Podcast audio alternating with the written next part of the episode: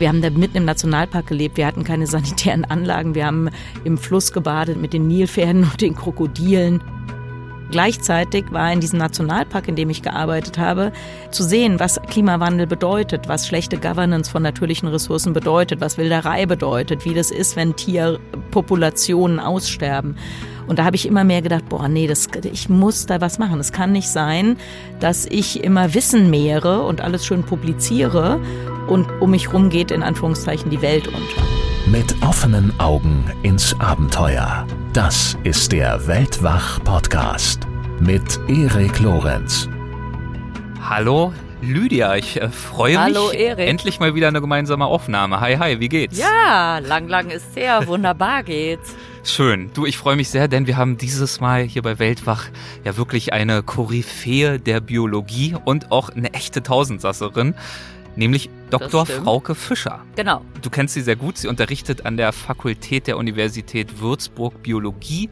Sie ist Gründerin der ersten deutschen Unternehmensberatung mit dem Schwerpunkt Biodiversität. Sie schreibt Bücher über Artenschutz. Sie hält Reden über biologische Vielfalt. Sie, ah, mir geht schon langsam die Luft aus. Sie betätigt sich als Schokoladenunternehmerin. Ich mach mal weiter. Sie ist Trägerin des Umweltmedienpreises, Mhm. wurde für den Deutschen Nachhaltigkeitspreis nominiert, ist berufenes Mitglied des Wissenschaftlichen Beirates des WWF Deutschland Meine und Güte. als wäre das nicht schon genug. moderiert sie moderiert mit mir Genau. den ganz fantastischen Tierisch-Podcast. Ah, schön. So ist es. Also, Mensch. sie hat ordentlich was auf der Palette, oder? Sie ist, sie ist keine faule Das Socke. Auf jeden Fall. Nee, nee. Sie hat auf jeden Fall gut was zu tun.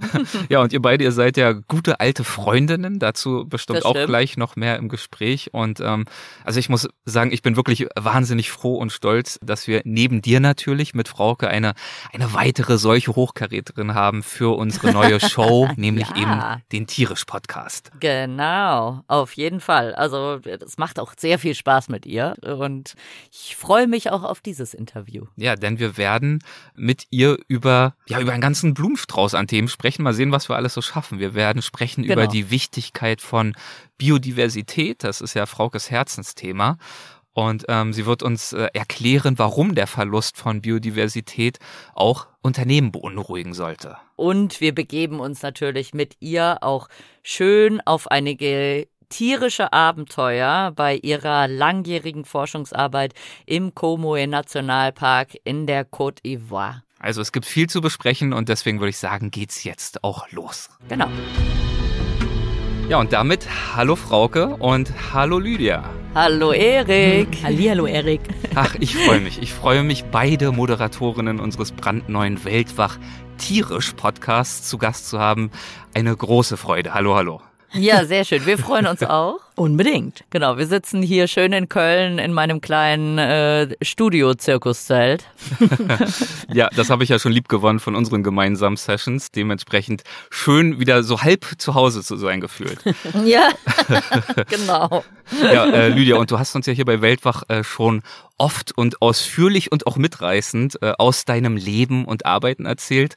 Und deshalb wollen wir heute die Chance nutzen, nun auch mal die zweite Hälfte des tierisch-Moderatorinnen-Duos besser kennenzulernen, nämlich Frauke, und auch mehr über ihre, über deine Arbeit zu erfahren, Frauke. Genau, guck, guck, das moderiert ja schon so an, dass ich jetzt nicht gleich anfange, über Ameisenwerden zu erzählen.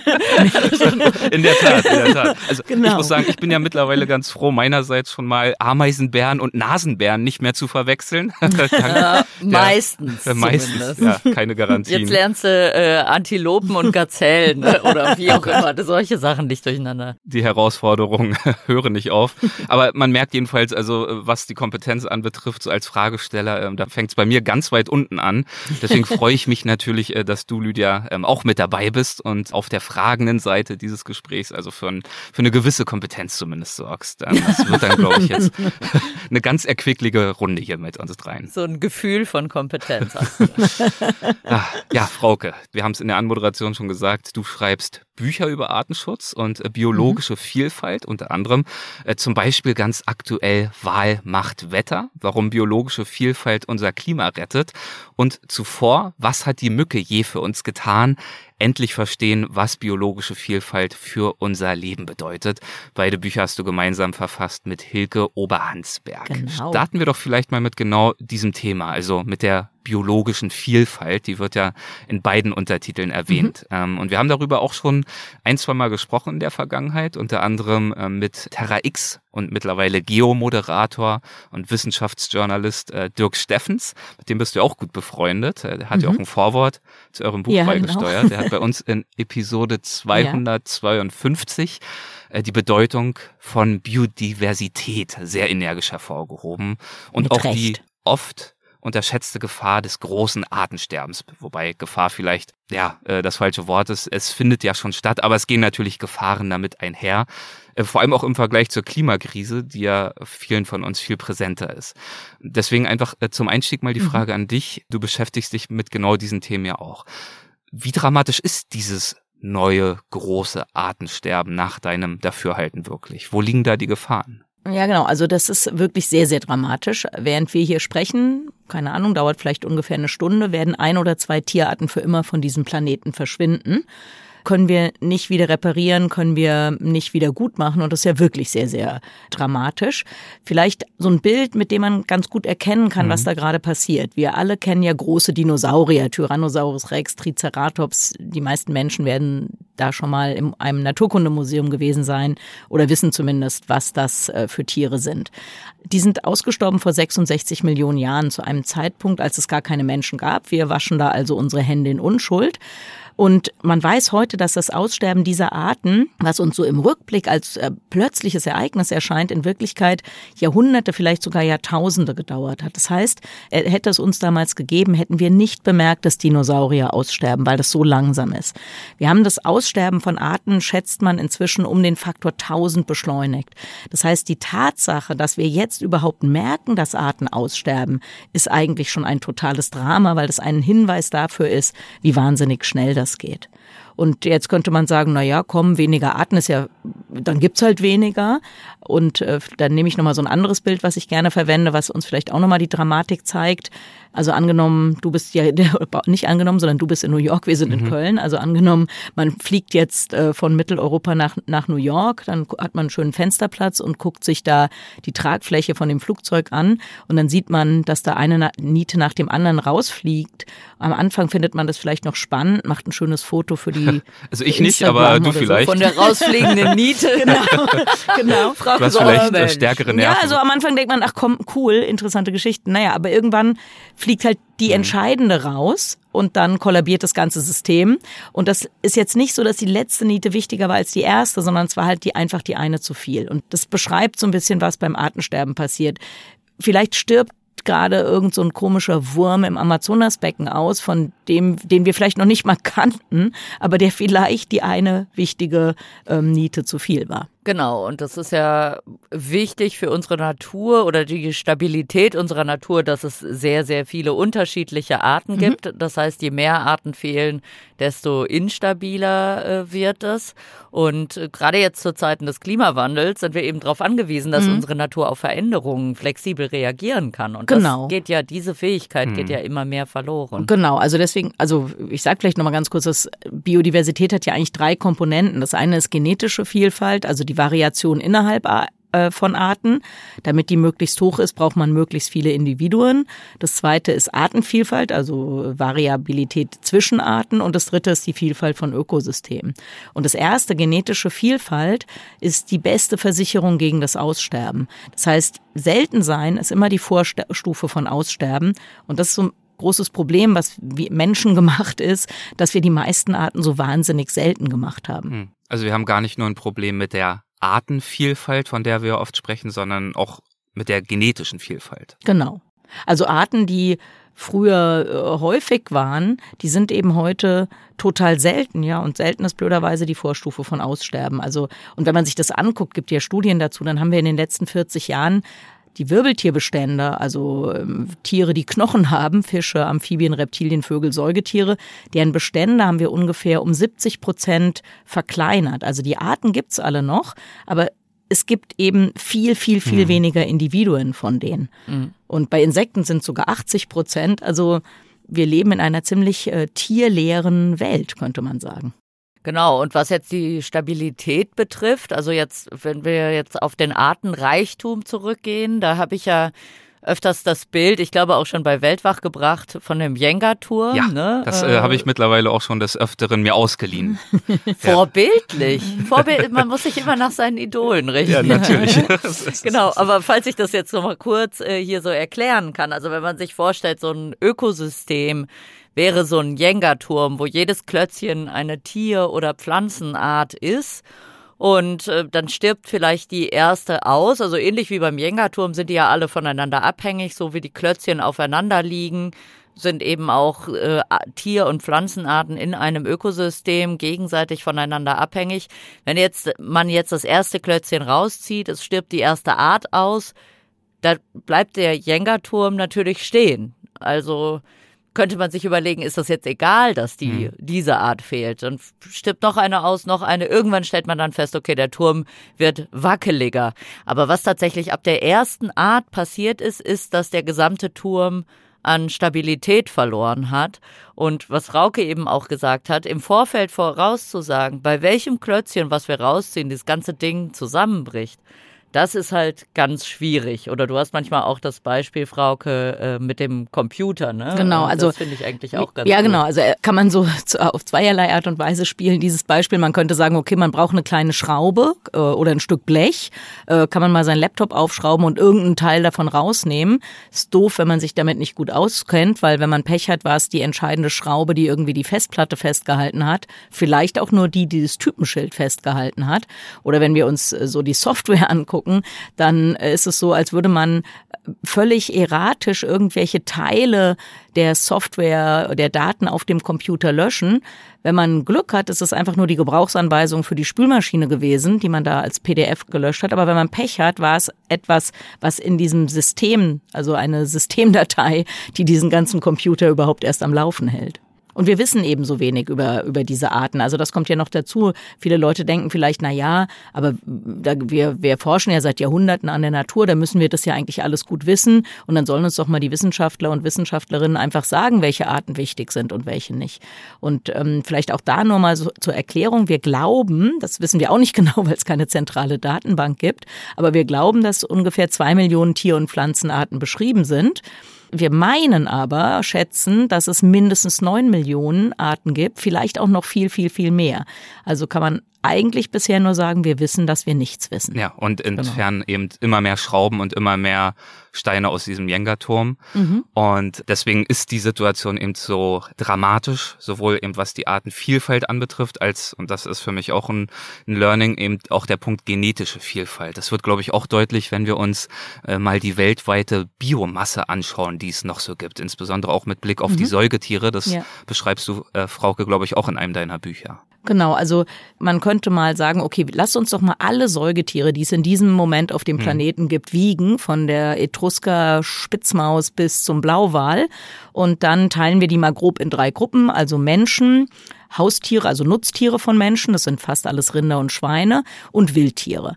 Und dann kommt man da raus, dass 36 äh, Prozent dieser Biomasse Menschen sind, 60 Prozent Rinder und Schweine und gerade mal vier Prozent übrig bleiben für wilde Säugetiere. Und darunter sind ja Riesen wie Elefanten, Nilpferde, Bisons, Blauwale, aber auch super häufige Tiere wie Ratten oder Mäuse. Und das heißt also wilde Säugetiere, gerade noch mal vier Prozent der Masse machen die aus von allen Säugetieren auf diesem Planeten. Und das ist schon echt erschreckend. Mhm. Ja, und damit lässt sich also mit ziemlich großer Sicherheit sagen, dieser äh, Jenga-Turm ist mittlerweile schon ziemlich geschwächt. Deswegen äh, gibt es dringenden Handlungsbedarf. Nicht zuletzt, weil wir von dieser hohen biologischen Vielfalt ja auch direkt profitieren. Ähm, du ähm, sprichst sehr ja. viel über äh, sogenannte Ökosystemleistungen und schreibst auch über diese Frage. Was versteht mhm. man darunter? Genau, also das ist nicht nur profitieren, das wäre ja. eine Sache, sondern wir sind wirklich in unserem Überleben absolut abhängig davon. Als Ökosystem Leistungen beschreibt man Leistungen, die die Natur für Menschen erbringt. Das ist also eine rein anthropozentrische Sicht der Dinge. Die kann man grob in vier Gruppen unterteilen in ähm, Basisleistungen. Dazu gehört sowas wie Photosynthese, also die Möglichkeit aus anorganischem Material organisches zu machen. Dann Regulierungsleistung, dazu gehört zum Beispiel Bestäubung oder die Regulierung des Weltklimas. Dann gibt's Versorgungsleistungen, Dinge, die wir direkt aus der Natur entnehmen, also Holz oder Trinkwasser, aber auch gesammelte Pilze oder Walderdbeeren und last but not least ähm, kulturelle Leistung, also die Inspiration, die wir aus der Natur erfahren oder die Erholung, die wir in der Natur ähm, bekommen und solche Dinge. Und diese Leistungen, die können wir schlecht, gar nicht oder zu einem viel, viel höheren Preis ersetzen. Also ich sag mal, was man zum Beispiel gar nicht ersetzen kann, ist die Bereitstellung fruchtbarer Böden. Und abgesehen von Meeresfischen basiert ja die gesamte Ernährung von uns Menschen auf diesem Planet auf diesen fruchtbaren Böden. Und das ist etwas, also man kann alle Nobelpreisträger mit allem Geld der Welt und allem technischen Equipment und einem Eimer Sand irgendwo hinsetzen und die kommen mit dem Eimer Sand wieder hm. raus. Also Menschen können keinen fruchtbaren Boden erzeugen. Und äh, dann gibt es Sachen, die können wir schlecht machen. Also zum Beispiel kann man Kirschen auch von Hand bestäuben, wenn es nicht mehr genug natürliche Bestäuber gibt. Ein Mensch schafft am Tag ungefähr 10.000 Blüten.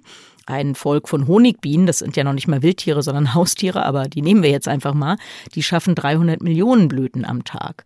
Also, und dann gibt's natürlich Sachen viel teurer. Also wenn ich jetzt Wall, wenn ich jetzt Luft oder Wasser filtern will, macht das ein, ein Ökosystem, ein Wald äh, kostenlos. Und ich kann natürlich ein technisch, eine technische Filteranlage bauen, die ist aber dann eben teuer. Gibt's nicht das Beispiel, ich bin nicht ganz, aber gibt's nicht das Beispiel für New York, wo das Trinkwasser ja. äh, mhm. so, also wo du schon mhm. in New York sitzt, ja, ja. wo das Trinkwasser so Ja, das ist wurde? total interessant, genau. Also in New York, ähm, New York ist abhängig gewesen oder immer noch abhängig von der Trinkwasserversorgung aus den Catskill Mountains. Mhm. Also das ist in Upstate New York ein so ein Waldgebiet. Naja, und äh, irgendwann, ich glaube, das war in den 1980er Jahren, hat die Stadt New York festgestellt, Mann, also wir haben hier Millionen Menschen, die Trinkwasserqualität nimmt ab. Und dann hatte man zwei Modelle durchgerechnet, nämlich einmal, was kostet es denn, wenn wir einfach jetzt super Filteranlagen bauen und ähm, dann müssen wir natürlich so Maintenance machen, also die müssen immer gewartet werden und dann mal repariert und was weiß ich. Und das war die eine Möglichkeit, diese Errichtung dieser Filteranlagen wären mindestens in mehrere hundert Millionen Dollar gegangen und dann die Wartung auch nochmal so im einstelligen Millionenbereich im Jahr. Und dann haben die sich angeguckt, ja, und lasst uns doch einfach nur noch mal gucken, warum ist es eigentlich so, dass die Trinkwasserqualität so abnimmt? Und dann haben die festgestellt, dass in diesen Catskill Mountains immer mehr ähm, Häuser gebaut werden. Also es wird immer mehr Wald abgeholzt und da wird Bauland ausgewiesen. Und dann hat die Stadt New York gesagt, wisst ihr was, wir kaufen diesen Wald, wir kaufen dieses, das kostet zwar auch ein paar Millionen, aber das kostet es eben nur einmal. Und das haben die tatsächlich gemacht. Das ist einer der ältesten, am best dokumentierten Beispiele, wie sich wirklich auch eine ja, monetäre Investition in die Natur, wie das viel, viel ökonomischer ist als die Investition in technische Lösungen. Dafür gibt's mhm. ja unendlich viele Beispiele die ich auch sehr gerne gelesen habe in deinen Büchern, gar nicht mal nur, um jetzt diese Bedrohungslage zu verstehen, sondern mhm. weil es wirklich auch einfach faszinierend in sich ist, was die Natur alles schafft und was sie auch äh, in indirekter Art und Weise dann für uns leistet. Zum Beispiel ja auch der Schutz für Überflutung. Ähm, das beschreibst du auch sehr, sehr schön. Wie mhm. äh, schützt uns die Natur diesbezüglich? Genau, also je nach, kommt ein bisschen drauf an, wo man ist. Also in tropischen ähm, Systemen sind es häufig Korallenriffe, die wie so mhm. Wellenbrecher vor der Küste wirken oder Mangroven, die ja Überschwemmungen, ähm, Sturmfluten etc. zurückhalten. Aber selbst bei uns, äh, also nicht so sehr vielleicht an Nord- und Ostsee, aber wenn man sich Flusssysteme anguckt, dann gab es früher bei uns natürlich große Überschwemmungsgebiete, natürliche Überschwemmungsgebiete, vor allem Auwälder und die haben äh, solche ja, haben eine große Schutzwirkung. Auch das kann man ausrechnen. Gibt auch eine Studie in Florida, wo man sich angeguckt hat, welchen potenziellen Schaden die Mangroven da vermieden mhm. haben. Und das sind immer Bereiche, die, also die teilweise auf jeden Fall in Hunderte von Millionen, manchmal in Milliarden, in einer Größenordnung von Milliarden äh, spielen. Also es ist ja, man kann fast grundsätzlich sagen, es ist immer viel, viel, viel billiger in Natur zu investieren, egal welche Dienstleistung wir da in Anspruch nehmen wollen, als die technische Alternative. Also ich finde es teilweise immer so ein bisschen äh, schwierig, aber äh, so ist es halt in unserer Welt, dass wir das trotzdem immer monetär aufrechnen müssen. Ne? Dass man im Prinzip, um Menschen für äh, Naturschutz zu begeistern, die mhm. monetären Beispiele bringen müssen. Aber wir leben halt einfach ja, in einer kapitalistischen ich glaube, Welt. Also da ist meine Devise, der Wurm muss dem Fisch und nicht dem Angler schmecken. Und es kommt wirklich drauf an, mit wem man spricht. Also ja, ja ich rede häufig vor ja, Entscheidern im Finanzsektor Sektor und natürlich kann man sagen, dass da, da zählen Zahlen, da will man wissen, okay, was ist mein Return on Invest und äh, wie viel ist das wert und was kostet das. Aber man kann natürlich auch anders argumentieren, man kann auch sehr emotional natürlich äh, argumentieren. Also selbst wenn mir keiner ausrechnen kann, was der ökonomische Wert von einem Waldelefanten oder einem Rothirsch oder einem Eisbär ist, würde ich einfach sagen, okay, das möchte ich nicht verlieren. Ich mhm. möchte nicht auf einem Planeten leben, in dem es das nicht mehr gibt. Mhm. Und ähm, kann, ist für mich persönlich ein genauso wichtiges Argument. Mhm. Und genau, wie ich argumentiere, hängt, wie gesagt, eher ein bisschen davon ab, wer mir gegenüber sitzt, als, ähm, also es gibt sicher nicht nur die eine Art und Weise zu argumentieren. Und an diesen Ökosystemleistungen finde ich eben persönlich auch nicht nur so faszinierend, äh, dass es eben äh, wirtschaftlich so, so, so eine wichtige Stütze dafür ist, wie wir als Gesellschaften funktionieren, sondern zumindest bei mir ähm, weckt das auch zusätzlich das Bewusstsein, wie, ja, wie interlinkt, wie verwoben wir alle noch immer mhm. mit der Natur sind, ohne uns dessen oft bewusst zu sein. Ich sitze jetzt hier ja. in New York in einem Betonturm. Natur fühlt ja. sich sehr weit äh, entfernt an und trotzdem mhm. machen all diese Beispiele ja deutlich, dass sie es eigentlich nicht ist, wenn ich meine Lebensweise und meine Lebensqualität äh, beibehalten möchte, die ich gewohnt bin. Genau. Also New York ist ja, keine Ahnung, wenn man sich den Central Park anguckt, dann könnte man jetzt ja auch sagen, naja, wir können ja mal ausrechnen, was, was das Bauland wert ist. Und trotzdem, ich weiß nicht genau, wie die rechtliche Situation in New York ist, aber ähm, trotzdem hat sich New York dazu entschieden, nee, diese riesige Grünfläche, egal wie viel Geld das bringen würde, mhm. wenn wir da Häuser bauen, wir bauen da keine Häuser. Und das ist extrem wichtig, weil, also so eine banale Sache, wie wenn man sich anguckt, was sind denn die Preise für eine Eigentumswohnung am Central Park oder paar Reihen weiter ab, dann sieht man schon, okay, diese dieser Park hat, hat da auch einen monetären Wert, weil es, äh, also diese Wohnungen sind viel, viel mehr wert. Aber wie Lydia eben schon gesagt hat, es muss gar nicht immer um Geld gehen. Also wir haben eben mal eine kleine Mittagspause gemacht, sind wir hier in den Rosengarten in Köln gegangen oder mal durch den Park. Da merkt man schon, welche Erholungsfunktion das hat. Man überlegt nicht, ob man auf dem Frankfurter Kreuz mal ein bisschen spazieren gehen will oder an der A3 entlang. Das ist halt nicht schön, ja. Und dann sieht man vielleicht auch nochmal bei so, bei so einer banalen, in Anführungszeichen, Sache wie einem Baum. Ein Sonnenschirm macht ja auch Schatten. Ja. Aber wenn man sich überlegt, will ich lieber unter einem Baum sitzen oder unter einem Sonnenschirm, werden viele Leute sagen, nee, ein Baum ist schöner. Das ist schöner, dieses, dieses Grün, dieses Lichtspiel im Laub, dieses Geräusch von dem Blätterrauschen. Das ist alles viel, viel toller als ein, als ein Sonnenschirm. Und wenn wir bei der Verbindung zum Klimaschutz bleiben, dann muss man ja sagen, der Baum, der bindet auch noch jeden Tag CO2, während der Sonnenschirm da untätig rumsteht, nee, sage ich mal. bläst sogar CO2 bei der Produktion genau, raus. Genau, ja. ja. Ja, da haben wir äh, kürzlich mit äh, Peter Wohlem auch drüber gesprochen, der genau mhm. das auch erklärt hat. Also diese, in dem Fall jetzt äh, Funktionen von Bäumen, was äh, das Wohlfühlen anbetrifft, aber eben auch äh, klimatische äh, Herausforderungen, ihnen zu ja. begegnen, dass er eben zum Beispiel nicht nur Schatten spendet, sondern ja eben mhm. auch eine nachweislich messbare Kühlfunktion hat, darüber hinaus, indem eben ja. dort äh, Wasser verdunstet und so weiter und so fort. Und tatsächlich auch eine nachweisliche Blutdruck senkende Funktion. Mhm. Also sobald ja, genau. wir uns in waldreiche äh, Gebiete, und das kann selbst schon ein Stadtpark sein, begeben, sinkt nachweislich der Blutdruck. Und das äh, findet ja. halt bei einem Spaziergang entlang der A3, wie du es gerade erwähnt hast, äh, eben nicht statt. Also auch diese Erholungsfunktion ist messbar. Genau, und das ist alles messbar. Und ich glaube, also das heißt, wenn Leute sagen, nee, das müsst, müsst ihr mir mal belegen mit Zahlen, Daten, Fakten, kann man das machen. Aber genauso kann man natürlich zu jedem Menschen sagen, ja, denk doch einfach mal nach. Also möchtest du lieber einen schönen, intakten Wald haben oder lieber einen großen Parkplatz? Ja. Oh, gibt's bestimmt. genau. Oh. Ja. ja, aber selbst die, die den Parkplatz wollen, also wollen, den Parkplatz. genau, wollen den Parkplatz ja idealerweise haben in der Nähe von einem Wald. Also sie wollen den großen Parkplatz haben, damit sie dann schon im Wald damit spazieren Wald gehen können oder gehen sowas, Ja, ja, das schon eher. Davon kann ich mich eher überzeugen. Ja, und dafür gibt's ja also ganz viele Beispiele. Da könnten wir jetzt noch ewig weitermachen. Auch im Bereich der Medizin ist die Natur natürlich ganz, ganz wichtig. Mhm. Viele Vorbilder stammen aus der Medizin. Und äh, Frauke, du hast ja erwähnt, dass du über all das unter anderem mit auch Unternehmen sprichst, Unternehmerinnen, ja. Unternehmern. Du hast ja zum Beispiel auch eine Agentur, äh, Agentur mhm. mit dem Namen Auf und berätst da Unternehmen bei ihrem Engagement für Nachhaltigkeit, für Klimaschutz, äh, den Erhalt von Biodiversität. Und äh, in Anbetracht der Tatsache, dass du mit äh, Unternehmerinnen und Unternehmern äh, zusammenarbeitest und ja auch selbst Unternehmerin bist, fand ich äh, einen Satz ganz anregend, den du mir in einer Mail geschickt hast. Äh, den habe ich mir auch gleich rausgeschrieben.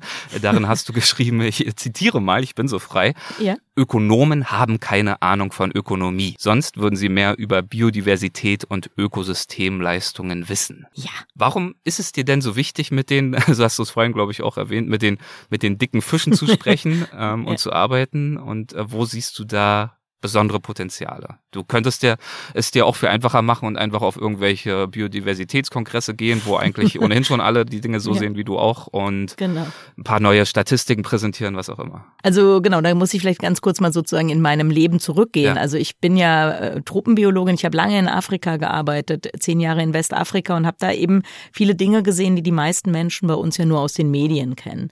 Und damals war ich ja Wissenschaftlerin, da habe ich genau das gemacht. Ich bin zu Kongressen gegangen, ich habe äh, wissenschaftlich publiziert. Ich habe mich mit Wissenschaftlern und Wissenschaftlerinnen ausgetauscht. Das ist super interessant, super wichtig, alles total toll. Aber gleichzeitig war in diesem Nationalpark, in dem ich gearbeitet habe, war halt zu sehen, was Klimawandel bedeutet, was schlechte Governance von natürlichen Ressourcen bedeutet, was Wilderei bedeutet, wie das ist, wenn Tierpopulationen aussterben. Und da habe ich immer mehr gedacht, boah, nee, das, ich muss da was machen. Es kann nicht sein, dass ich immer Wissen mehre und alles schön publiziere und um mich rum geht in Anführungszeichen die Welt unter. Und äh, das hat mich schon damals relativ schnell dahin gebracht, dass natürlich die Frage ja, okay, mangelt es vielleicht einfach an Geld? Also ist es vielleicht so, dass mehr Geld einfach schon mal besseren Naturschutz bedeuten würde, weil natürlich viele dieser Schutzgebiete unterfinanziert sind. Mhm. Je mehr ich mich damit beschäftigt habe, habe ich schon kapiert, nee, so einfach ist es doch nicht. Also Geld ist auf jeden Fall ein Riesenproblem. Wir geben das Geld häufig fürs Falsche aus, aber richtig machen muss halt auch gelernt sein. Dann ist man zwangsläufig in der Privatwirtschaft und bei Unternehmen. Denn Unternehmen haben auf der einen Seite viel Geld, sie haben auf der anderen Seite häufig anders als viele andere Institutionen die Möglichkeit, schnell Entscheidungen zu treffen und Entscheidungen umzusetzen. Was aber da fehlte, ist, war das richtig machen. Und bei unserer Agentur auf ist tatsächlich der Unter, unser Claim ist von gut gemeint zu gut gemacht. Mhm. Denn was man häufig ähm, sieht, ist, die Unternehmen wollen, die wollen ja nicht unbedingt was kaputt machen. Sie, sie wollen Geld verdienen und äh, leider kann man mit Naturzerstörung super gut Geld verdienen. Aber das bedeutet nicht, ähm, dass sie nicht auch manchmal anders handeln könnten. Und wenn man sich heute anguckt, welche Unternehmen, welche Sektoren die sind, mit denen wir am meisten zu tun haben, dann ist es zum einen der Lebensmittelsektor, das ist irgendwie logisch. Also wir hatten ja schon Bestäubung angesprochen und fruchtbare Böden. Also die verstehen schnell, dass das mit ihrem Kerngeschäft zu tun hat. Aber die anderen beiden Sektoren sind der Bausektor und der Finanzsektor. Mhm. Der Bausektor, da ist es vielleicht auch eher so ein bisschen äh, angstgetrieben, sage ich mal, denn äh, die müssen, wo kriegen die in Zukunft äh, Bauholz her, wo kriegen die Sand her, wo kriegen die Flächen her, die sie bebauen können, das ist alles kritisch. Aber wenn wir uns den Finanzsektor angucken, dann ist das ja das Interessante, dass es da fast eher chancengetrieben ist. Denn wir wissen, das kann man ausrechnen, wie wertvoll Biodiversität und Ökosystemleistung sind. Das kann man auch in Geld ausrechnen. Und dann klingeln bei denen natürlich so ein bisschen die Ohren, weil die denken, okay, wenn etwas so wertvoll ist, dann muss ich mir ja jetzt eigentlich nur noch überlegen, wie ich Investoren dazu kriege, da rein zu investieren. Und da muss ich mir noch, noch ein Modell überlegen, wie sie auch irgendwie wieder Geld äh, da rausziehen und natürlich idealerweise mehr, als sie reingesteckt haben. Und über sowas, ja, denken wir äh, viel nach und die Unternehmen, mit denen wir zu tun haben, eben auch. Und für alle, aber vielleicht auch nochmal für alle Sektoren ist es auch ein bisschen so eine Risikofrage, weil sie immer mehr kapieren, dass wenn sie keine Ahnung haben von der Bedeutung von Biodiversität und Ökosystemleistung, sie sich auf wirklich dünnem Eis bewegen, wenn es ihre Unternehmen in Zukunft noch geben soll. Und dieses breite Unwissen, das du in deiner äh, Mail angesprochen hast, mhm. ähm, Unwissen so, über jene ja. Themen, über die wir jetzt ja gerade auch schon ausführlich mhm. diskutiert haben. Genau. Woran machst du das fest? An der Bedeutung von Biodiversität und Ökosystemleistung mache ich das fest. Zum einen tatsächlich nochmal an dem Geldwert. Man kann ausrechnen, dass der Wert von Biodiversität und Ökosystemleistung jedes Jahr ungefähr doppelt so hoch ist wie der Wert des weltweiten Bruttosozialprodukts dann kann man zeigen, dass ungefähr 60 Prozent des weltweiten Bruttosozialprodukts direkt oder indirekt abhängig ist von Leistung der Natur. Mhm. Und wir investieren im Moment ungefähr 0,2 Prozent des Bruttosozialprodukts in den Schutz von Biodiversität und Ökosystemleistung. Das heißt, wenn ich ökonomisch denke, meinen besten Dienstleister darf ich nicht am allerschlechtesten bezahlen. Meinen aller, allerbesten Dienstleister, also keine Ahnung, ich habe eine Hollywood-Firma und ich habe den Star-Schauspieler, dann sollte ich nicht dem Star viel viel, viel, weniger Geld geben als, äh, keine Ahnung, dem Steuerberater oder so. Ähm, sonst ist der nämlich weg. Und so ein bisschen machen wir das. Also das heißt, der allerwichtigste Wirtschaftsfaktor, den wir haben, ist die Natur. Viel, viel mehr wert als alle Konzerne, alle Wirtschaftssektoren dieser Welt. Das ist der wichtigste Wirtschaftssektor. Und wenn ich Entscheider in einem großen Unternehmen bin, sollte ich das wissen. Wenn ich nicht weiß, wer der wichtigste Wirtschaftssektor auf diesem Planeten ist, behaupte ich, kenne ich mich schlecht mit Wirtschaft aus. Okay, und dazu braucht es Wissen, und zwar ja unter anderem deshalb, weil diese Zusammenhänge, die eben dazu führen, dass die Natur der wichtigste Wirtschaftsfaktor ist, diese Zusammenhänge sind halt oft auch ziemlich komplex. Das muss man ja auch zugeben. Ähm, du hast die Lebensmittelproduktion angesprochen mhm. als eine deiner wichtigsten Kunden als Industrie. Vielleicht bringen wir mal ein Beispiel, das ich äh, sehr frappierend oder auch faszinierend fand äh, aus deinen Büchern. Ähm, was hat zum Beispiel das Kongo-Becken mit unserer Landwirtschaft zu tun? Ich finde, dieses Beispiel macht ganz gut deutlich, äh, wie weit man da zum Teil auch denken muss und einfach, ähm, ja, der Blick muss geweitet werden.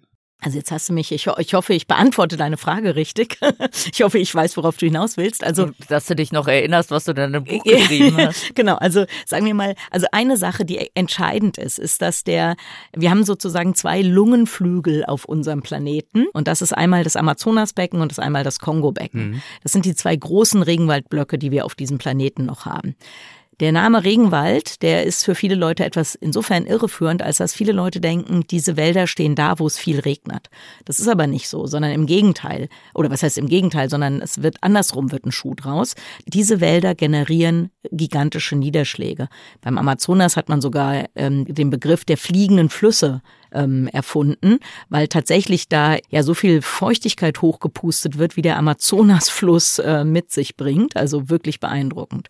Und diese Niederschläge, die sind eben nicht nur in den Regionen selber wichtig, also nicht nur generieren die den Niederschlag für sich selber und ihr eigenes Wachstum, sondern die beeinflussen auch die Niederschläge fernab. Und da genau, also das kennen wir ja zum Beispiel aus dem Pantanal. Äh, mhm. Das Pantanal ist eben auch von den Regenschlägen, äh, Regen, von den Niederschlägen Niederschlägen aus dem Amazonas mhm. äh, abhängig. Und tatsächlich jetzt hatten wir ja große Dürren und da war eben auch die Angst, das ist noch nicht erwiesen, dass das eben an diesen großflächigen Abholzungen liegen kann, dass da einfach der Regen mittlerweile fehlt. Genau. Und der Amazonas, der ist nicht nur fürs Pantanal wichtig, sondern für die Landwirtschaft in Mittel- und Nordamerika. Und beim Kongo wissen wir, beim Kongo-Becken, das ist wichtig für die Landwirtschaft bei uns. Also wenn der Kongo kippt, kann man sagen, wenn da zu viel abgeholzt wird, dann werden die weltweiten Niederschlagsregime sich verändern und es wird vor allem für uns spürbar dann sein, dass es in äh, Mitteleuropa nicht mehr so regnet, wie wir das jetzt kennen. Und das würde bedeuten, dass wir mit der Landwirtschaft, wie wir sie jetzt kennen, in Mitteleuropa ein großes Problem bekommen. Ja, und all diese oder derartige Zusammenhänge, es gibt ja unendlich viele davon. Das führt natürlich äh, zu dem Thema, über das wir, Lüder, ja auch schon das eine oder andere Mal gesprochen haben, nämlich zu der Frage, wie bekommen wir es nun hin, dass die Leistungen der Natur eben nicht nur genutzt, sondern auch geschützt werden? Mhm. mhm. Frauke, du hast das vorhin, glaube ich, auch angesprochen und Lydia, du auch. Biodiversität muss einen Wert erhalten, nicht wahr? Wir müssen das Zerstören von Ökosystemen unwirtschaftlicher machen. Momentan ist es ja so, wenn jemand den Amazonas abholzt, dann verdient diese Institution, diese Organisation im Zweifel damit Geld und die äh, negativen Auswirkungen finden ja, ähm, hast du ja gerade skizziert, äh, mitunter ganz woanders statt. Das heißt, wie gehen wir vor? Wie können wir da gegensteuern? Genau, vielleicht erstmal, wir haben jetzt viel, das klingt ja alles immer so negativ. Ja. Artensterben, Klimawandel, alles ein Riesenmist. Äh, und man kann es aber auch also wenn wir die Geschichte umdrehen, können wir daraus eine super erfolgreiche Heldenstory der Zukunftssicherung machen. Und ähm, ein Beispiel wäre, wir haben sehr, sehr große Flächen auf diesem Planeten, die degradiert sind. Also da haben wir Moore entwässert, da haben wir Regenwälder zerstört, da was weiß ich da und da haben wir falsche Landwirtschaft betrieben und jetzt äh, ja vegetieren die da so vor sich hin. Das sind ungefähr 350 Millionen Hektar. Wenn wir die renaturieren würden, wenn wir Moore wieder vernässen, wenn wir da, wo mal Regenwald war, diese einheimischen Arten wieder anpflanzen, also wenn wir alles machen, was in unserer Macht steht, dann würden diese Renaturierung alleine von diesen 350 Millionen Hektar Land, mit denen im Moment gar keiner irgendwas anfangen kann, die würden der Atmosphäre bis zu 27 Milliarden Tonnen Treibhausgase entziehen mhm. und die würden Ökosystemleistung im Wert von über 8 Billionen Euro erzeugen erzeugen. Wir würden also gigantische Werte schaffen, wenn wir die renaturieren würden. Und nur damit man sich vielleicht mal vorstellen kann, was bedeuten denn 27 Gigatonnen? Das sind erstmal Milliarden Tonnen, also 27 Milliarden Tonnen Treibhausgase. Wir haben einen Pfad, auf dem wir uns gerade bewegen. Der endet, lässt uns leider nicht bei diesem 1,5 Grad Ziel landen, sondern wesentlich darüber. Und wir haben einen Pfad, der uns bei diesem 1,5 Grad Ziel landen lassen würde. Und die Differenz zwischen dem Pfad, auf dem wir jetzt gerade sind, und dem Pfad, auf dem wir sein wollen, der sind tatsächlich so zwischen 19 und 26 Milliarden Tonnen CO2 die positive Geschichte ist, ja, wir müssen einfach nur versuchen, diese Natur wieder dahin zu bekommen, wo sie mal war, oder zumindest ja möglichst viel Natur. Und dann haben wir ja dem Klimawandel vielleicht Einhalt geboten oder zumindest ähm, sind da einen, einen Schritt weitergekommen.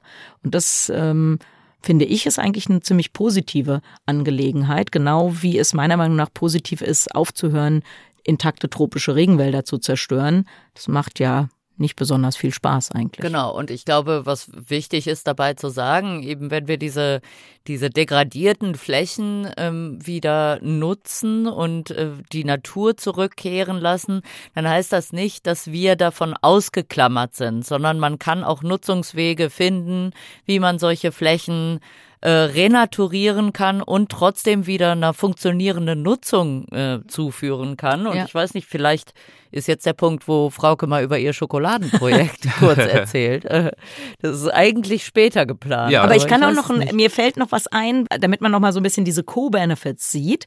Die Stadt Medellin in Kolumbien, die ist ja bekannt als ein Drogenhochburg, was weiß ich. Und da hat man sich vor einigen Jahren dazu entschlossen, sogenannte grüne Korridore zu machen. Also man hat Bäume gepflanzt, man hat Sträucher gepflanzt.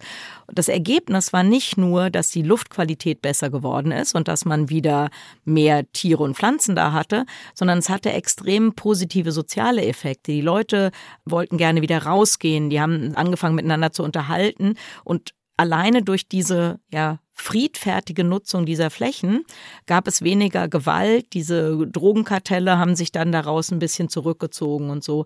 Also das heißt, solche, es gab positive soziale Effekte durch eine in Anführungszeichen Renaturierung oder ja zumindest Begrünung ähm, da in der Stadt Medellin. Und ich glaube, solche Beispiele die kann man unendlich äh, weiter spinnen und man findet inzwischen auch viele Beispiele dafür. Und du forderst, äh, glaube ich, zum Beispiel auch, ist zumindest einer deiner Vorschläge, wenn wir jetzt nochmal uns den Regenwald in, im Kongo anschauen, äh, mhm. Bauern zukünftig dafür zu bezahlen, den Regenwald stehen zu lassen. Also quasi sie dafür zu entlohnen, nicht schädlich, schadende aktiv zu werden. Ja, genau. Das ist für uns natürlich ein bisschen schwierig äh, zu akzeptieren. Also man hat, wir haben Leistungen, die wir immer seit ja, Jahrtausenden bekommen wir das kostenlos. Seit Jahrtausenden ähm, ist unter anderem der Kongo-Regenwald dafür zuständig, dass es bei uns immer schön im Frühjahr regnet und bei uns schön Landwirtschaft betrieben werden kann. Jahrtausende lang wussten wir nichts über diese Zusammenhänge. Jetzt kennen wir die aber und wir kennen auch die Bedrohung. Und eigentlich, auch wenn es für uns ungewöhnlich ist, müssten wir jetzt sagen, hier weißt du was, Kongo, diese Leistung, die ist für uns so unermesslich wichtig, weil hier Lebensmittel erzeugt werden, weil hier Zehntausende von Menschen arbeiten. Wir sind bereit, das zu bezahlen. Wir bezahlen dafür, dass es bei uns regnet, bezahlen wir dich. Und alles, was du machen musst, ist einfach nur den Wald nicht abholzen. Hm. Weil du eben sagst, der Regenwalderhalt ist eine echte, eine, eine erbrachte Leistung, die auch vergütet werden könnte und vielleicht auch sollte. Ja, genau. Das, wie gesagt, das ist, das ist, kommt uns komisch vor. Also vielleicht sogar gerade in Deutschland, wo man ja zum Beispiel keinen Eintritt nehmen darf, wenn man einen Wald hat. Also wenn man Waldbesitzer ist in Deutschland, ist man verpflichtet, ah, ja. Menschen da kostenlos reingehen zu lassen. Das ähm, darf man nicht verwehren. In anderen Regionen der Welt, also wenn wir uns mal Afrika angucken, so große Schutzgebiete, finden wir es ja normal, dass wir Eintritt bezahlen, um, um in der Natur uns Sachen anzugucken. In Deutschland wäre das jetzt, ähm, wie gesagt, im Wald äh, verboten. Und deswegen ist vielleicht gerade für uns, dass wir finden, nee, also Natur und die Leistung der Natur, das muss irgendwie kostenlos sein. Das Einzige, was wir dann bereit sind zu bezahlen, ist ja eigentlich schon wieder die, in Anführungszeichen, die Zerstörung von Natur. Also wenn ich Holz kaufe, finde ich es okay, den Waldbesitzer zu bezahlen dafür, dass ich ihm Holz abgekauft habe. Aber wenn er mir saubere Atemluft und Trinkwasser bereitstellt, finde ich irgendwie muss er das kostenlos machen. Mhm. Und das müssen wir nochmal überdenken. Diese Ignoranz der Ökonomen, die du in deiner E-Mail an mich erwähnt hattest, ja. hast du denn den Eindruck, dass die langsam abnimmt und dass zum Beispiel das Interesse von Unternehmen an Beratungsleistungen, wie, du sie mit deiner Agentur anbietest, im Bereich biologische Vielfalt, dass das zunimmt? Oder ist da nicht doch ja. auch immer noch viel Greenwashing dabei. Also nach dem Motto, komm, mhm. Frauke, wir müssen jetzt hier mal irgendein Regenwaldprojekt unterstützen ähm, und das wird dann auch gemacht und auch schön äh, großspurig äh, kommuniziert, aber ansonsten ändert sich nicht mhm. wirklich was. Also das hat sich wirklich total geändert. Als wir die Agentur auf... Eben, ich wollte gerade sagen, die gibt's schon lang. Seit ja, wann gibt's euch? Seit 2003. Also ja. wir sind genau 20 Jahre jetzt alt. Und am Anfang haben die Unternehmen zu uns gesagt, ach wissen Sie, wir machen ja schon Klima und dann wir geben mal so ein bisschen Geld an die Naturschutzorganisationen, die werden das schon was Gutes mitmachen. Und wenn nicht, dann sind wir die Ersten, die schreien und dann werden wir sagen, oh, wir dachten, die machen's richtig. Und das hat sich total gewandelt. Also Inzwischen werde ich wirklich von Aufsichtsräten, von Vorstands zu Vorstandssitzungen gebeten, um da über dieses Thema zu reden. Also da hat sich der Wind komplett gedreht, was ich extrem positiv finde. Was du angesprochen hast, Erik, dieses, dieses Greenwashing-Thema, das bleibt natürlich bestehen. Also, weil Menschen eben unterschiedlich sind. Es gibt Leute, die haben auch heute noch nicht kapiert, auch äh, Entscheider in großen Unternehmen, wie abhängig sie von der Natur sind. Und die würden immer noch sagen, naja, komm, wir müssen Geld verdienen und dann, komm, machen wir hier immer irgend so ein Firlefanz für 1000 Euro und dann sagen wir, wie, wie cool wir alles gemacht haben. Aber wenn man sich anguckt, wie Menschen sich verhalten, dann ist es ja immer ein bisschen wie so eine Normalverteilung. Es gibt so ein paar wenige, die gehen vorne weg. Dann gibt es den großen Berg der Mitmacher, sage ich mhm. mal. Und dann gibt es hinten immer so ein paar Bremser. Und da würde ich sagen, das hat sich verschoben. Also mehr Leute haben kapiert, auch eben Entscheider in Unternehmen, dass man was tun muss. Und was zum Beispiel früher nie passiert ist, was wir jetzt, was ich jetzt fast regelmäßig habe, ist, dass mir Vorstände, Geschäftsführer auch von großen Unternehmen sagen, wissen Sie, wir warten nicht mehr, bis die Politik die Regeln gemacht hat. Wir wissen, dass es, dass wir was machen müssen für Biodiversität und da warten wir jetzt nicht auf die Regeln der Politik, wir machen das einfach. Und das ähm, finde ich dann schon als sehr positiv. Bevor wir gleich noch auf ein, zwei weitere positive Wegweiser ähm, eingehen, Stichwort Schokolade. Also Beispiele dafür, wie man es auch machen kann, äh, wie man es besser machen kann, äh, würde ich ganz gern jetzt nochmal einen Einschub machen, nämlich einen äh, größeren Schritt zurück. Wir haben es ja anfangs schon gesagt, ähm, ihr macht seit kurzem den äh, neuen Weltwach tierisch Podcast, worüber ich mich sehr freue. Mhm. Aber äh, das ist ja nicht das Einzige, was euch verbindet, sondern ähm, ja durchaus auch eine, eine gemeinsame Freundschaft, würde ich jetzt mal behaupten von außen. Also es ist jetzt nicht so, dass uns zum Beispiel verbindet, dass mir die Frauke mal von ihrer tollen Schokolade was mitbringt. Ne? Nee, so nee, wichtig, so, so, so wichtig bin ich ihr dann doch nicht. Naja, ich brauche dich ja nicht mehr bestechen. ja, toll. Ich muss mich, glaube ich, ein bisschen rarer machen. Ja. Ich bin bestechlich. Ich weiß jetzt nicht, was Frauke davon hätte, aber ich genau. äh, lasse es hier mal ein. Hack's ab. Nee, nee. Hack's ab, brauchst du gar nicht hoffen. Ich bin quasi auf dem Weg nach New York, da habe ich eine Tafel Schokolade dabei. Na toll. Ja, wir sprechen gleich über die Schokolade, wie gesagt. Ähm, ist ja auch ein wunderschönes Thema. Ich glaube, da haben alle Lust und Appetit drauf. Aber nochmal ganz kurz, das würde mich jetzt auch interessieren, weil ich das noch nie in der Gänze wirklich äh, gehört habe von euch. Also eure gemeinsame Freundschaft, aber auch eure gemeinsame professionelle Vergangenheit. Wie habt ihr euch eigentlich kennengelernt und welche Rolle hast du, Frauke, für deine Lydia, für deine Laufbahn gespielt? Wie fing das alles an? Soll ich jetzt aus meiner Sicht erzählen? Ich kann, ich kann also wir stellen uns jetzt vor, wir sind jetzt hier bei Batman, The Origin okay. Story. genau, die, genau. Jetzt mal, mal gucken, was passiert. Genau, okay, dann fang du halt. Aber pass auf, du kommst ganz schnell dran. ich also, will aber auch schnell in der Geschichte vorkommen. nee, darfst auch. Genau. Ja, also genau, es ist schon sehr, sehr lange her. So lange, dass ich gar nicht mehr weiß, wie lange. Und ähm, 2005. Da, ah, okay. Da haben mich äh, Kollegen, äh, die ein Projekt in Brasilien gemacht haben, haben zu mir gesagt, hier, ähm, kannst du da nicht mal hinkommen? Wir brauchen mal jemand, der uns da mal hilft, so mm, ja so Vogelzählungen zu machen und Säugetierzählungen. Wir haben da so zwei Studis, aber wir wissen nicht so richtig, ob die da zu Potte kommen. Mhm. Und dann bin ich dahin und äh, haben wir uns das alles angeguckt und eines Tages meinte der eine Kollege da, sag mal, willst du mal einen Ameisenbär sehen? Und ich so, pff, ja klar. Und ich dachte so ein bisschen, also ich habe ja in Westafrika gearbeitet, wo alle Tiere leider sehr große Angst vor Menschen haben, weil da so wahnsinnig viel gewildert wird. Und ähm, ich dachte, so ein ähnlich äh, herausfordernder Tierbeobachtung steht uns da jetzt ins Haus. Und äh, war aber ganz anders. Er hat gemeint, ja, ja, wir fahren da zu so einer Akazienplantage und da sind die dann. Und wir sind da hingefahren und genau so war's. kam so ein Ameisenbär entlang spaziert. Und dann habe ich gedacht, boah, das ist ja Wahnsinn, so eine Tierart, die man einfach so sieht, wo man eher aufpassen muss, dass die einen nicht umrennt, als dass man die durch jahrelange intensive Arbeit habituieren muss. Und habe zu ihm gesagt, hier, wir müssen das wissenschaftlich bearbeiten, was diese Tiere machen. Und dann bin ich zurück nach äh, Würzburg an die Uni und habe so einen Aushang gemacht, dass ich jemanden äh, suche, der sich mit diesen Ameisenbären beschäftigen wird. Der legendäre Aushang, okay, das äh, kommt mir genau, bekannt der vor. legendäre Nee, nee, das war noch der, der erste Aushang. So, okay, nee, genau, ja. habe ich erst einen Beruhig dich, es gab Genau. zwei. genau. Ach so, stimmt, den habe ich jetzt auch noch fast vergessen. Nee, genau. Und dann hatte ich ähm, unseren lieben Freund Kolja, der da als erster seine Diplomarbeit gemacht hatte. Und der brauchte aber dann Gruß noch geht raus an den Kolja. Genau, und der Kolja brauchte aber noch äh, Unterstützung. Und dann habe ich einen zweiten Aushang gemacht und äh, gesagt, hier, wir bieten ein Praktikum an, Unterstützung dieses Diplomanten. Genau. Und ich hatte gerade angefangen, also ich hatte gerade mein Grundstudium in Gießen abgeschlossen und bin dann nach Würzburg gezogen, um Tropenökologie zu Ja. studieren. Ähm, das kann man äh, lustigerweise nur in Würzburg und in, äh, ich glaube, Wilhelmshaven oder sowas, sowas völlig abge abgefahrenes. Und äh, ich bin also nach Würzburg, um Tropenökologie zu studieren. Äh, bin in keinen Kurs reingekommen, alles war überlaufen und so. Und ich hing da so ein bisschen rum, die Stadt fand ich doof. Und äh, dann gab es diesen legendären, ich habe am schwarzen Brett irgendwie so einen Aushang gesehen, so ja, irgendwie Projekt in Brasilien, irgendwie so ein Ameisenbär. Ich hatte wirklich noch nie vorher einen Ameisenbären gesehen, in meinem ganzen Leben noch nicht. Irgendwie äh, so ein Foto von so einem Ameisenbären und äh, ja, wer kann sofort fahren? Und ich habe gedacht, ach komm, ich melde mich da mal. Äh, Kompetenzen weil- sind ja zum Glück nicht erforderlich, soweit ich mich erinnere.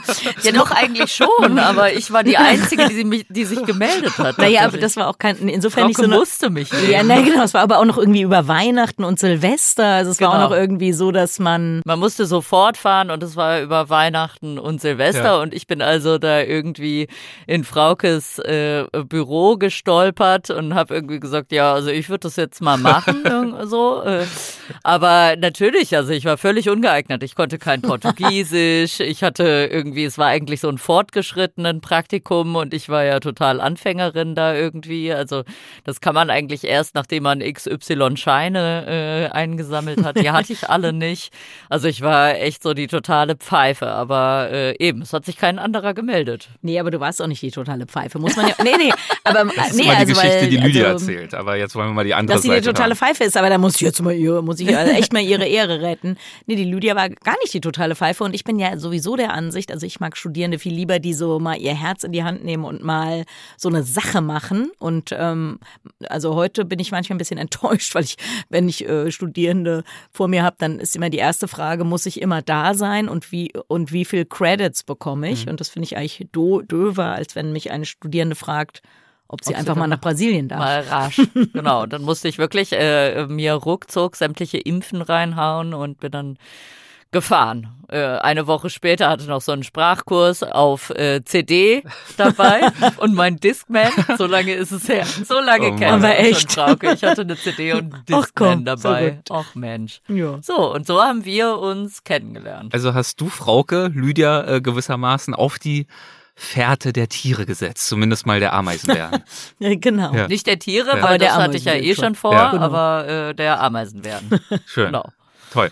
Ja, und äh, dann äh, habe ich äh, weiter bei Frauke studiert und habe dann ähm, auch meine Diplomarbeit äh, bei ihr geschrieben. Und wir haben dann immer schön, während ich Diplomarbeit geschrieben habe, haben wir immer schön Mittagspause gemacht und haben dann immer schön in der Cafete gesessen und uns Geschäftsmodelle überlegt. Auf den tierischen Podcast sind wir damals noch nicht gekommen. Mensch, sonst wären wir heute reich und Wir berühmt. immer so An- und Verkauf, was wir Ah, ja, alles stimmt, An- die Elfen. Genau. was wir alles an die Elfenbeinküste transportieren können und solche Sachen hatten wir Genau. immer. Ja. Elfenbeinküste äh, ist ja auch ein gutes Stichwort, denn ähm, äh, Lydia, wir wissen, du bist seither regelmäßig, nahezu ständig äh, im Pantanal in Brasilien unterwegs, kehrst also immer wieder dorthin zurück. Ähm, Ja. Und auch äh, du, Frauke, bist und warst ja lange Zeit regelmäßig auf tierischer Fährte unterwegs, nämlich eben äh, ganz konkret in der Côte d'Ivoire und zwar im Comoé Nationalpark. Du hast dort Genau. über die Effekte der Überjagung auf Kobantilopen geforscht. Ähm, Ganz genau. Vielleicht fangen wir damit an. Äh, Der Comoé Nationalpark, was, ganz vage dahin gefragt, was ist das für ein Nationalpark? Was macht den besonders? Genau. Also Den macht besonders, dass er der größte oder damals der größte Savannennationalpark in Westafrika war. Also in gewisser Hinsicht so ein bisschen das Westafrika-Äquivalent zum, zur Serengeti in Ost und dem Krüger-Nationalpark in Südafrika. Ja. Ihn macht auch besonders, er ist eigentlich in dieser Savannenregion der, der Elfenbeinküste und also oberhalb, also nördlich des Regenwaldes. Aber über den Komoe-Fluss gibt es halt diesen flussbegleitenden Galeriewald und der ist eigentlich wie ein Regenwald. Das war nur ein schmaler Streifen rechts und links des Flusses. Aber in diesem Wald gibt es eben viele Tier- und Pflanzenarten, die es eigentlich nur in Regenwäldern gibt. Und das hat dieses Gebiet zu einem extrem artenreichen äh, Schutzgebiet gemacht. Also es gab eben Schimpansen neben äh, Pavian, es gab Leoparden neben Löwen, es äh, ja Nilpferde und äh, Riesenwaldschweine. Also eine, einen totalen Mix an, an Savannen und Regenwaldarten. Und das ist was ganz, ganz Besonderes gewesen. Und das, was für äh, Lydia der Ameisenbär ist, ist äh, für dich nach meinem Verständnis die Koop-Antilope. Äh, genau, Deswegen ja. sieht man ja auch genau diese beiden Tiere auf dem äh, Coverbild mhm. des Tierisch-Podcasts. Ja. Das sehr guten Tierisch-Podcast. ja. Tierisch-Podcast. äh, warum Koop-Antilopen? Was äh, macht die für dich spannend? Ja, genau. Also es ist nicht ganz so ein spezielles Tier wie der Ameisenbär, da muss, muss ich leider äh, zugeben. Mit diesen Antilopen habe ich mich beschäftigt, weil sie damals äh, noch sehr, sehr häufig in diesem Nationalpark waren. Also sie waren irgendwie so ein landschaftsbestimmendes Element.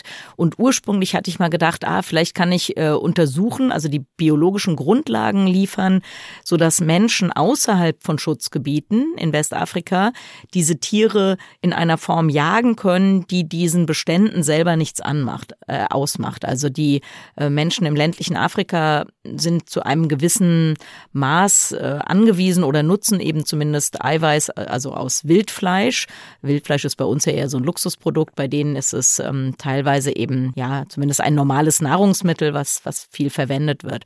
Der steigenden Bevölkerung und den immer besseren Waffen kommt es aber fast überall dazu, dass diese Tiere eben übernutzt werden. Und ich hatte gedacht, ah, vielleicht kann ich so erklären, wie viele kann man oder wann schießt man wie welche, damit diese Population nicht kollabiert. Und als ich da angekommen bin, habe ich aber eben festgestellt, das hatte ich mir alles so am grünen Tisch überlegt. In Europa, dieses Schutzgebiet war ein reiner Paperpark, ein Schutzgebiet, was nur auf dem Papier mhm. eigentlich bestand. Und ähm, deswegen, ja, habe ich de facto untersucht, wie Überjagung, also Wilderei, illegale Jagd in diesem Schutzgebiet, wie das auf die Tiere gewirkt hat. Und das war dramatisch. Also es gab Zählungen aus den 1970er Jahren, da schätzte man, dass es in diesem Nationalpark 100.000 dieser Tiere gab. Und ähm, als wir dann aufgrund des Bürgerkriegs die, die Côte d'Ivoire und den Comoé-Nationalpark verlassen mussten, das war dann im Jahr 2002, da hatte ich meine letzte Zählung gemacht und da war die Schätzung, dass es vielleicht noch 4000 von diesen Tieren in diesem Nationalpark gab. Also oh. 96 Prozent Abnahme, obwohl das ja eigentlich ein Schutzgebiet war. Wahnsinn. Ja, das, äh, das ist frappierend, ja. Wie lange lief diese Forschung? Also meine Doktorarbeit ähm, hat, glaube ich, äh, vier, fünf Jahre gedauert, aber ich bin dann Leiterin der Forschungsstation der Universität Würzburg geworden, sodass ich insgesamt zehn Jahre. Also der dortigen Forschungsstation, ja. Genau. Mhm. Mhm. Was war das für eine Zeit für dich, so viel, so viel Zeit an so einem Ort äh, zu verbringen? Ja, also das war total beeindruckend und äh, natürlich irgendwie eine Zeit, in die, an die ich noch sehr, sehr gerne zurückdenke. Denn zum einen muss man sagen, habe ich Afrika kennengelernt, wie die wenigsten Menschen das kennenlernen werden. Wenn wir in den Medien Afrika verfolgen, dann gibt es entweder das Thema Tierparadies und Schutzgebiete oder Bürgerkrieg und Katastrophe. Und die meisten, die, der Großteil des afrikanischen Kontinents ist zum Glück nicht das eine, nämlich Bürgerkrieg, und leider nicht das andere, nämlich Tierparadies. Mhm. Und ähm, ich habe Afrika kennengelernt, also da, wo ich war, da gab es keine Touristen. Es gab Fälle, wo wir in Dörfer gekommen sind, wo die Kinder geweint haben, wenn sie uns gesehen haben, weil sie noch nie einen weißen Menschen gesehen haben und dachten, wir wären Geister. Mhm. Also das war wirklich, äh, ja, das war Afrika, wie es wahrscheinlich die wenigsten Menschen im 21. Jahrhundert noch erleben werden können. Und dann hatten wir auch viele andere, also wir haben ja, wir haben da mitten im Nationalpark gelebt. Wir hatten keine sanitären Anlagen. Wir haben im Fluss gebadet mit den Nilpferden und den Krokodilen. Ihr habt, glaube ich, abends immer so eine Sundowner-Party genau. gemacht. wir haben, wenn wir es, also wir sind nur alle zwei Wochen einkaufen gegangen in die Stadt und dann haben wir aber durchaus mal eine Flasche äh, irgendwie Aperitif gekauft und dann hatten wir so Styropordeckel von der Tiefkühltasche oder von diesem, dieser Kiste und dann lagen wir da immer im Fluss, ähm, hatten Popcorn auf diesen Styropordeckeln, jeder so ein Becher mit äh, mit irgendeinem Aperitif in der Hand. Ja, und auf der einen Seite der Sandbank eben wir und auf der anderen Seite die Nilpferde. Und und wie besonders das war, das habe ich oft erst, äh, das habe ich dann immer, also man vergisst es dann so ein bisschen, hm. wenn das der Alltag ist. Und dann, wenn ich in Deutschland war und den Leuten so erzählt habe, wie ich da arbeite und was ich da mache, habe ich das manchmal erst bei diesen Erzählungen wieder realisiert, wie besonders das eigentlich ist und was das eigentlich für eine ja, total tolle Sache ist. Und äh, natürlich gibt's auch so kulturelle Sachen, also in deinem Frankophon oder in diesem Teil Afrikas gibt es so eine totale Palaver-Mentalität. Also es wird immer alles ewig besprochen und diskutiert. Aha. Wenn man da arbeitet, ist das manchmal sehr anstrengend, weil es zum Beispiel als sehr unhöflich gilt, wenn man direkt ähm, zur Sache kommt. Das heißt, es gab öfter so, ja, so Fälle, wo Leute aus dem Dorf zu unserer Forschungsstation gekommen sind und dann mit mir als Chefin sprechen wollten. Und dann so nach einer halben, dreiviertel Stunde habe ich so immer gedacht, naja, das ist so eine Art Höflichkeitsbesuch, weil die haben immer nur gefragt, wie es geht und ob alles in Ordnung ist. Und dann habe ich gedacht, so jetzt muss ich mal wieder arbeiten, habe mich freundlich verabschiedet und dann kamen immer unsere Assistenten haben gesagt, hier, nee, ähm, der wollte was von dir, du musst nochmal kommen, der, ihr müsst das nochmal besprechen, was der, der will ja eigentlich, der hat ja ein Problem. Los. Nee, nee, also der, dann war schon klar, okay, wir haben jetzt sozusagen eine Stunde Einführungsgespräch mhm. gehabt und dann könnte man jetzt mal zur Sache kommen. Das ist so als für Mitteleuropäer ein bisschen ungewöhnlich. Ähm, ja, genau. Und solche Sachen, also das ist jetzt nicht, dass ich das vermisse, aber ich bin auch danach dann noch ab und zu in Afrika gewesen und dann, äh, das hat mich schon immer wieder sehr gefreut, wenn ich dann sehe, ach guck mal, das ist genau, ach so, stimmt, Palaver. so war es ja früher, genau. Also ja. Im Como, ja, ja, stimmt, so war es ja, das ist immer diese Palaver-Mentalität. Und euer Forschungscamp, äh, zumindest ihr hattet ja dann noch ein zweites, aber das erste, das war ja auch wirklich ziemlich äh, basic, ne? Ja, Ihr ja. hattet da irgendwie kleine Hütten und so einen Kackgarten, glaube ich. genau, also jeder von uns hatte so eine Strohhütte ohne Tür. Deswegen haben meine Freunde auch alle gesagt, nee, also wir besuchen dich nicht. Du, da gibt's Löwen und Leoparden und schwarze Mambas und Skorpione. Du hast noch nicht mal eine Tür. Äh, wir kommen nicht zu Besuch. Das fand ich ein bisschen traurig, aber so war es halt. Und äh, genau, in dieser Strohhütte habe ich fast zehn Jahre gelebt. Also war natürlich zwischendurch immer mal in Europa und oder auf irgendwelchen Dienstreisen, aber im Großen und Ganzen habe ich da gewohnt. Ja, genau. Und wir hatten so eine Art Kackgarten. Also wir hatten keine Toiletten, sondern jeder hatte so eine Dabba, hieß es, so eine Hacke und eine Rolle Klopapier. Und dann ist man so im, in den Wald ein paar Meter gegangen, hat sich so ein kleines Loch gebuddelt, hat sein Geschäft verrichtet. Und ähm, ja, und äh, das hat aber sehr, sehr gut funktioniert. Die Termiten. Also, genau, die Termiten und andere Tiere, auch die, äh, diese ganzen äh, Skarabiden, also diese Kotkäfer, diese Mistkäfer haben dann da schön ihre Kugeln gerollt und alles schön weiterverarbeitet. also es ist eigentlich nie passiert, dass man bei seinem Toilettengang nochmal auf eine Hinterlassenschaft von sich selber später gestoßen wäre. Also es wurde alles sehr, sehr schnell weiterverarbeitet. Und dieses Leben unter diesen äh, sehr, sehr einfachen Bedingungen, wie hast du das wahrgenommen? Also so aus der Ferne und auch im Rückblick mhm. lässt sich sowas ja auch leicht romantisieren. Ähm, ja. Das große Abenteuer, aber es muss ja auch mit wahnsinnig vielen Entbehrungen einhergegangen sein. Ja, genau. Also, also es ist ja schon komisch. Also man merkt natürlich, also man ist ja in Mitteleuropa aufgewachsen. Also es gab so ein paar Sachen. Also erstmal egal wo wir waren, wir waren ja immer die bunten Hunde. Mhm. Wir sind eingekaufen gegangen in eine Stadt, die hatte damals 600.000 Einwohner. Wenn ich im Hotel war, wusste quasi die ganze Stadt, dass ich da bin. Also dann kamen wirklich alle möglichen Leute, die irgendwas mit mir besprechen wollten oder so, kamen dann. Und man hat sich gefragt, okay, wie kann das sein, dass die wissen, dass ich da bin? Aber es war wie so ein Lauffeuer, die weiße Frau ist wieder da. Ähm, genau, und aber in, diesen, in diesem Camp, ja, es war natürlich, also wir waren ja zum Beispiel immer mit denselben Leuten zusammen und das kann man sich, glaube ich, können sich die meisten Leute sicher gar nicht vorstellen, wie das ist, weil das waren ja nicht, waren ja, wir waren ja nicht befreundet, sondern wir waren, also manche, manche waren natürlich befreundet, aber im Großen und Ganzen waren wir Kollegen und man war halt quasi immer zusammen. Mhm. Wir hatten, wie gesagt, kein Badezimmer, wir hatten, also wir haben alle Mahlzeiten zusammen eingenommen, wir haben alle Zeit miteinander verbracht, egal ob wir uns auf den Keks gingen oder nicht. Und eine Sache, an die ich mich noch erinnere, also wir hatten wir haben dann so alle ein paar Wochen eben mal meistens einen Spiegel gekauft in der Stadt. Der hat irgendwie 25 Euro Also oder so gekostet. Zeitschrift? Genau, die Ach so, Zeitschrift. ich also, dachte jetzt schon. Oder damals, äh, genau. um sich doch mal wieder Nee, nee. gesehen zu haben. Nee, nee, genau.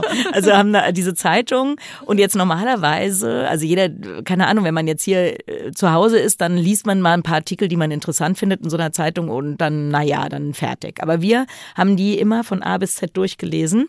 Die eine komische Sache war, dass wenn man abends so zusammen gesessen hat und dann hat einer gesagt, ähm, ja, ach, Windräder. Und dann haben alle immer gesagt, ja, nee, wir haben es auch gelesen. Also weil wir hatten ja alle die exakt selbe Mhm. Informationsquelle. Das, das kennt man gar nicht. Man muss sich auch noch in, in Erinnerung rufen, damals gab es nicht Internet, ne? Nee, wo nee, wir hatten ein kein Internet, wir hatten, wir und hatten so. gar Ja, ja, nichts. genau. Also wir hatten halt dann exakt einen Spiegel, der war dann zwei Wochen alt oder vier Wochen alt. Und den haben wir, also zum Beispiel, was ich weder vorher noch nachher jemals gemacht habe, dass man sich akribisch die Anzeigen durchliest. Also dann haben wir uns immer durchgelesen, also das Kleingedruckte bei irgendwelchen Autos, wie viel verbrauchen die auf 100 Kilometer und äh, mit welcher Sonnenausstattung kann man die kaufen. Das würde man ja niemals zu Hause durchlesen. Das haben wir alles ähm, brav gemacht. Genau. Und dann vielleicht, ja, wir haben ja auch kein fließendes Wasser gehabt oder so. Und natürlich, das ist jetzt, es wäre gelogen, wenn man sagen würde, man ist dann überrascht zu Hause, dass es fließendes Wasser gibt. Man vergisst es ja nicht. Aber trotzdem weiß ich noch, wenn ich so in Deutschland war, dann, da war man doch ein bisschen so fasziniert. Das ist echt Wahnsinn. Ich drehe jetzt hier an diesem Wasserhahn, da kommt Trinkwasser raus. Und zwar so viel ich will. Ich muss das nicht da vom Fluss hochtragen. Ich muss nicht hundertmal am Tag den Wasserfilter sauber schrubben. Also das war schon Genau, und es gibt auch so manchmal so Mechanismen, die dann, äh, wenn man nicht drüber nachdenkt, irgendwie so kleben bleiben. Also mir passiert das manchmal. In äh, Brasilien schmeißt man kein, also wir haben ein Klo äh, da, wo ich arbeite, aber man schmeißt in Brasilien kein Klopapier ins Klo, Ja. sondern man schmeißt So es in den Eimer. Mülleimer. Mhm. So, genau, in den Mülleimer.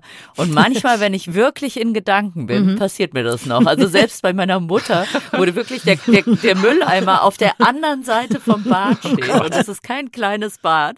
Laufe ich quer durch das Badezimmer, bis ich mich ertappe, so, nee, nee, Moment mal. Nee, nee, äh, Ja. kann ins Klo rein. Ja, ja, Und genau. das ist dann so, wenn man wirklich in Gedanken ist, dann Ja. passiert das Ja, manchmal. ja, oder also, äh, dass man ähm, natürlich niemals Schuhe angezogen hätte, ohne die stundenlang auszuklopfen und auszuschütteln, weil da ja auf jeden Fall Hundertfüßer, äh, giftige Spinnen oder Skorpione hätten drin sein sollen.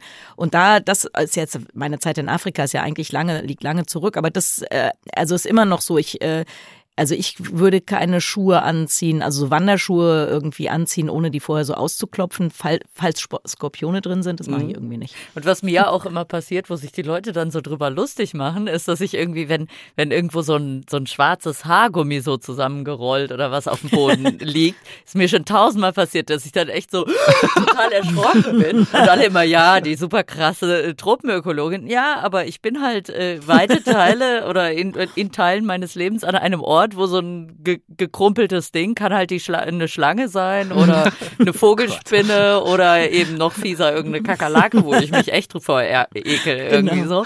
Und äh, das, äh, da ist man dann viel sensibler und tatsächlich auch ein bisschen schreckhafter. Ja. Also ihr wollt mir beide sagen, dass all eure Wunderlichkeiten, eure seltsamen äh, Genau. Mankos, die ihr so mit euch tragt, das ist alles darin begründet, dass ihr dort am Ende der Welt Alles. geforscht habt. Genau, genau. wir sind einfach schwer, schwer traumatisiert, zusammenfassend. Da haben wir dafür jetzt ja eine gute Entschuldigung gefunden. Sehr schön. Nun gut, ähm, deine Zeit äh, an der Côte d'Ivoire oder in der Côte d'Ivoire äh, fand dann äh, ihr Ende 2002, hast du vorhin schon äh, kurz angesprochen, Frauke, als dort leider der Bürgerkrieg ausbrach. Ähm, davon, wie du diese Zeit erlebt hast, das war ja wirklich sehr dramatisch, hast du in Folge drei des Tierisch-Podcasts erzählt. Ähm, da verweise ich an dieser Stelle gerne drauf. Äh, lohnt Ja. sich wirklich, sich das anzuhören. Und seither hast du ganz, ganz viel gemacht. Da können wir jetzt natürlich nicht über alles sprechen. Ähm, du bist dann an die Uni Würzburg äh, zurück, hast dort die Lehre im Bereich internationaler Naturschutz aufgebaut. Ähm, du bist mittlerweile Buchautorin, Beraterin, Referentin, ähm, Schokoladenunternehmerin, jetzt äh, mittlerweile auch noch Podcast-Moderatorin. also Genau. man merkt, du bist äh, vielfältig interessiert, äh, bist vielfältig auch engagiert. Äh, warum um Himmels Willen hattest du denn jetzt noch Lust, on top zu alledem äh, mit äh, Lydia zusammen auch noch einen Podcast zu starten? Auch noch mit mir. Genau. Um Nee, also eigentlich, das ist ja fast ein bisschen back to the roots, Ja. weil tatsächlich ich liebe Tiere und ich finde also die sind so interessant, die machen so tolle Sachen.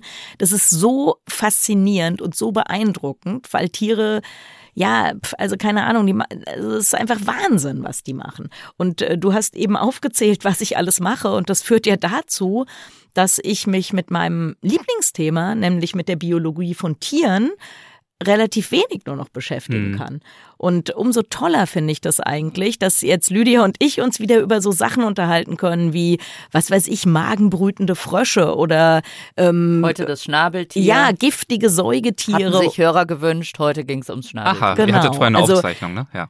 Ja, genau. Ja, ja. Und äh, ja, also ich finde Tiere super interessant, super faszinierend. Und häufig ist es, dass Leute, keine Ahnung, wenn ich mit denen irgendwie beruflich zu tun habe oder so, fragen die mich nach irgendeinem Tier und finden es total cool, dass ich darüber was sagen kann. Und jetzt haben wir ja nochmal so richtig bei tierisch die Möglichkeit, das nochmal so richtig aus dem Vollen das zu schöpfen. Plus äh, finde ich auch wichtig, dass die Leute also, dass man das auch so kommuniziert, dass man eben nicht nur so abgefahren bei der Nachhaltigkeit einsetzt, bei der Monetarisierung von Ökosystemleistungen und so, weil das haben wir ja vorhin auch gesagt. Ich finde, Tiere und die Natur, die haben ja so einen ganz grundlegenden emotionalen Andockpunkt in uns allen. Also, äh, Tiere sind einfach total faszinierend und man kann eben ganz viel so zum Thema Artenschutz, Artensterben, Biodiversität kann man eben einfach darüber erzählen, was Tiere eigentlich so machen und was die teilweise dann natürlich auch an welche Grenzen die in unserer heutigen Welt kommen. Also wir wollen ja nicht nur lustige, wir wollen natürlich ganz viel lustige Geschichten über Tiere erzählen, aber wir wollen natürlich auch die äh, wissenschaftlichen Hintergründe bringen, plus die Hintergründe in Zeiten eines Artensterbens, was das für die Tiere eben bedeutet. Mhm. Genau, und auch auch, glaube ich, da sind wir uns sicher auch einig, diese Faszination für Tiere. Also genau. ich habe es vorhin schon mal gesagt, eine biodiversitätsverarmte äh, Gesellschaft oder ein, eine Welt, selbst wenn wir da drin noch leben können, also es ist nicht so schön wie zusammen mit all diesen interessanten genau. Organismen. Darum feiern wir das mal alles in, im Tierisch-Podcast. Ja, ich, ich bin vielleicht auch nicht ganz unparteiisch, aber ich finde wirklich, es ist eine fantastische Show. Also mir macht es bislang äh, sehr viel Spaß. Es ist sehr kurzweilig und eben auch lehrreich. Und ich würde mich freuen, wenn möglichst viele unserer Hörerinnen und Hörer äh, Gefallen daran finden. Also hört da unbedingt rein, äh, liebe Leute. Supportet die neue Show. Zum Beispiel auch durch Weiterempfehlungen, Rezensionen, Bewertungen in den Podcast-Apps. Das wäre gerade jetzt in der Anfangsphase eine riesige Hilfe, denn es ist wirklich, das merkt man auch, ein echtes Leidenschaftsprojekt von Frauke und Lydia mit einem hohen Fun-Faktor, aber auch einer äh, absolut wichtigen und essentiellen Message für die Gesundheit unseres Planeten. Und ähm, wir haben ja vorhin mehrfach auf das Thema Schokolade schon abgezielt und an ja. das Ganze angedeutet. Und jetzt mache ich was ganz Gemeines und sage, das gibt's nächstes Mal. Und zwar äh, nicht nächste Folge, sondern in der nächsten Folge mit Frauke. Die erscheint allerdings erst in paar Wochen, paar Monaten. Das wird wahrscheinlich Folge 325 sein. Könnt ihr euch gerne schon mal vermerken, liebe. Klingt schon mal gut. Guck mal, der Erik, der hat noch dazu, ja. weil der Erik, das weißt du noch nicht, Frauke, der Erik kennt immer sämtliche Folgennummern von sich. Das ist unglaublich, aber ich cool. kannte es bisher nur in der Vergangenheit. Mhm. Jetzt kann er schon in die Zukunft ja. gucken. Das ist die nächste Stufe. Hellseherische Kräfte, natürlich. Ohne geht's nicht in diesem Business. Nicht schlecht. also es wird noch eine äh, Folge geben mit äh, Frauke und natürlich auch Lydia, äh, Folge 325. Freut euch schon mal drauf, merkt euch das vor und dann geht's unter anderem um richtig, richtig leckere Schokolade. Für diesmal soll es das so gewesen sein. Das. Ganz lieben Dank euch beiden und viel ja. Erfolg und Freude mit tierisch. Vielen ja, Dank. Danke schön, Erik. Mach's gut. Werden wir haben. Tschüss. Tschüss. Tschüss.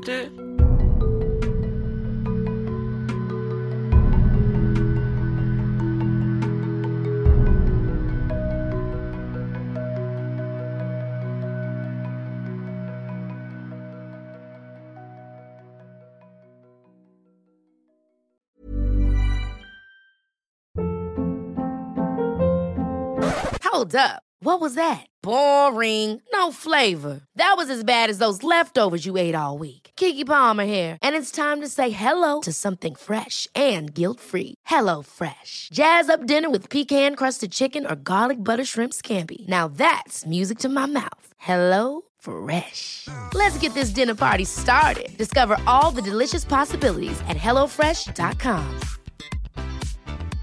Imagine the softest sheets you've ever felt. Now imagine them getting even softer over time. That's what you'll feel with Bowl and Branch's organic cotton sheets. In a recent customer survey, 96% replied that Bowl and Branch sheets get softer with every wash. Start getting your best night's sleep in these sheets that get softer and softer for years to come. Try their sheets with a 30-night guarantee. Plus, get 15% off your first order at bowlandbranch.com. Code BUTTERY. Exclusions apply. See site for details.